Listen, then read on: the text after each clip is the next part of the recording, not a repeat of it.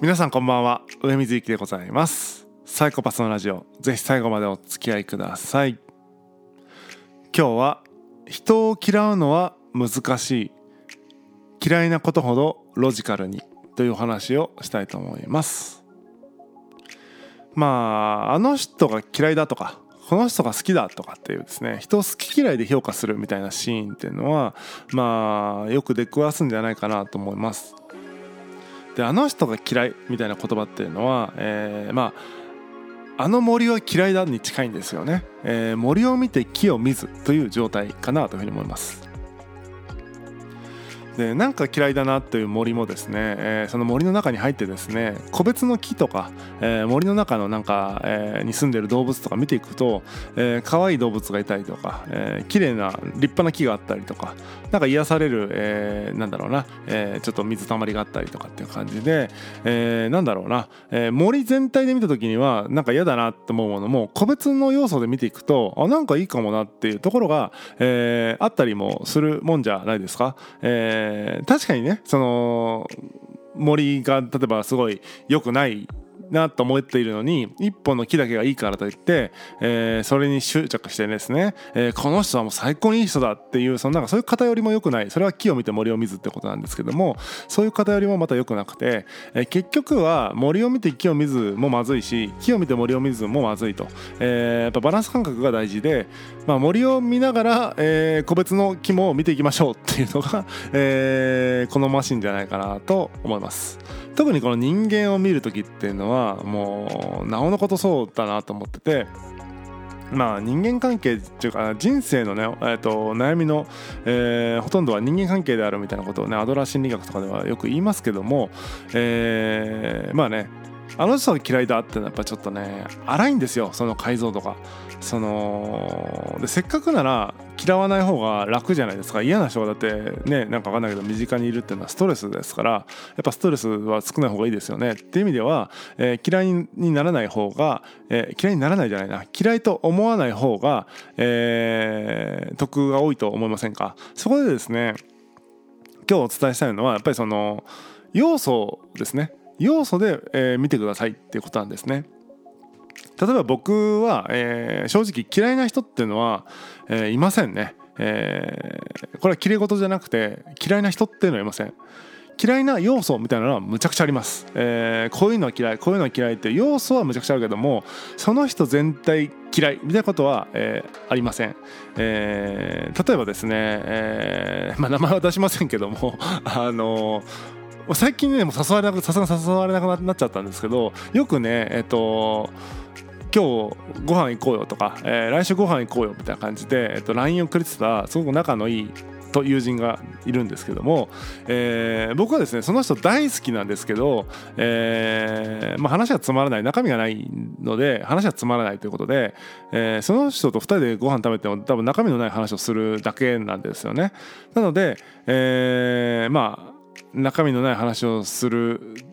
のに、えー、会ってお話をして、えー、ご飯を食べるっていう時間は、え、価値がないなと思ってですね、え、その食事を全て断るということをやりました、え、それはですね、あの、もちろんあなたにはちょっと話に中身がないから、えー、会って話す必要性を感じないんで今日は行きませんとかはも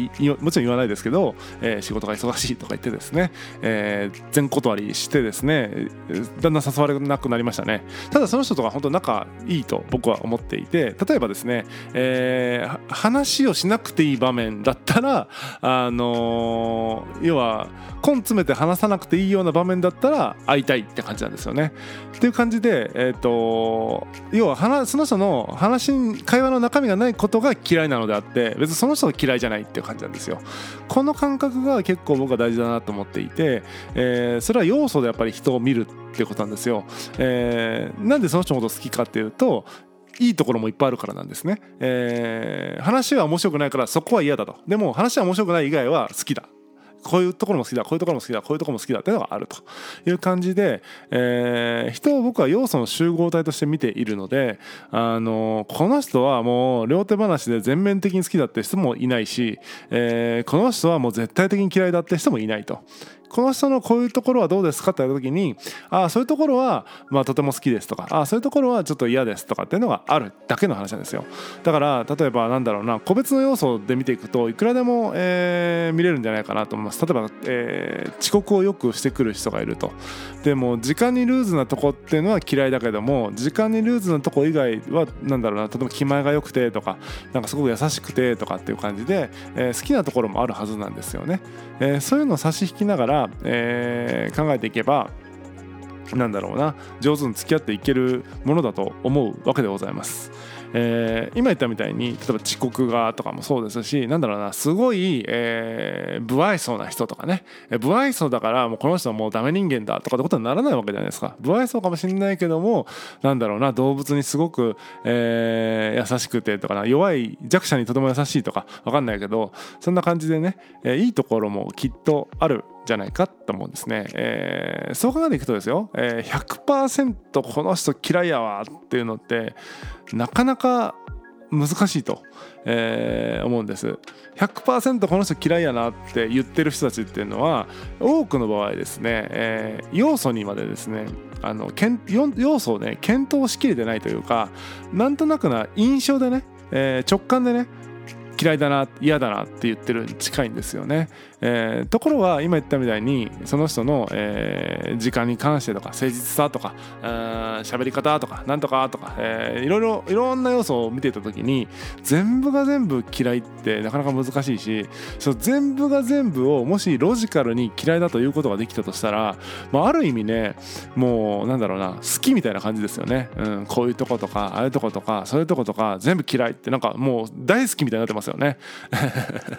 そんな感じでですねっと要素を見ていくとおおよそね人のことを大嫌いだとか嫌いだとかってことはまあ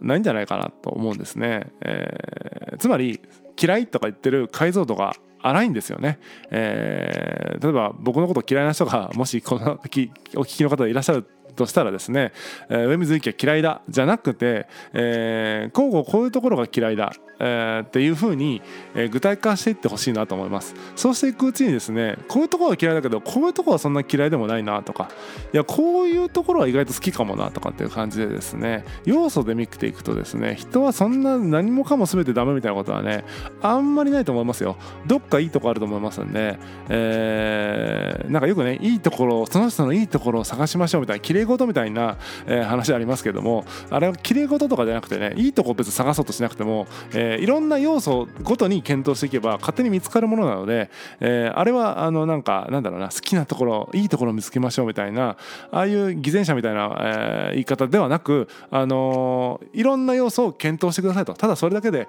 えきっとねその人のいいところとか見つかるし、まあ、好きにはなれないにしてもなんか嫌いってその人全て嫌いとかっていうことにはならないんじゃないかなと思うんですね。えー、なので、えっと、嫌いな人がいるとか嫌いなことがあるっていう人はですね何がどう嫌いなのかとかあ要素ごとに見ていくとですね、えー、意外と嫌いじゃないかもなって思えたりもすると思いますんで、えー、参考にしてみてほしいなと思います。えー、逆にですね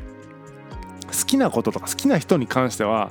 あんまし要素に分解しない方がいいかもしれないですね、えー、盲目的に好きだって思えた方がいいこともあるじゃないですか。なのにそれをなんか要素に分解した時にあらあんま好きなとこないかもなとかっていうこと気づいちゃうと まずいので、えー、好きだなみたいなのは割とぼんやりしててもいいのかなと僕は思います。なんか嫌いなものをね嫌う必要がないよねっていう意味でですね、えー、ロジカルに分解してそのなんか気持ちみたいなのがなんかよくわからない幻だったなと気づいていただく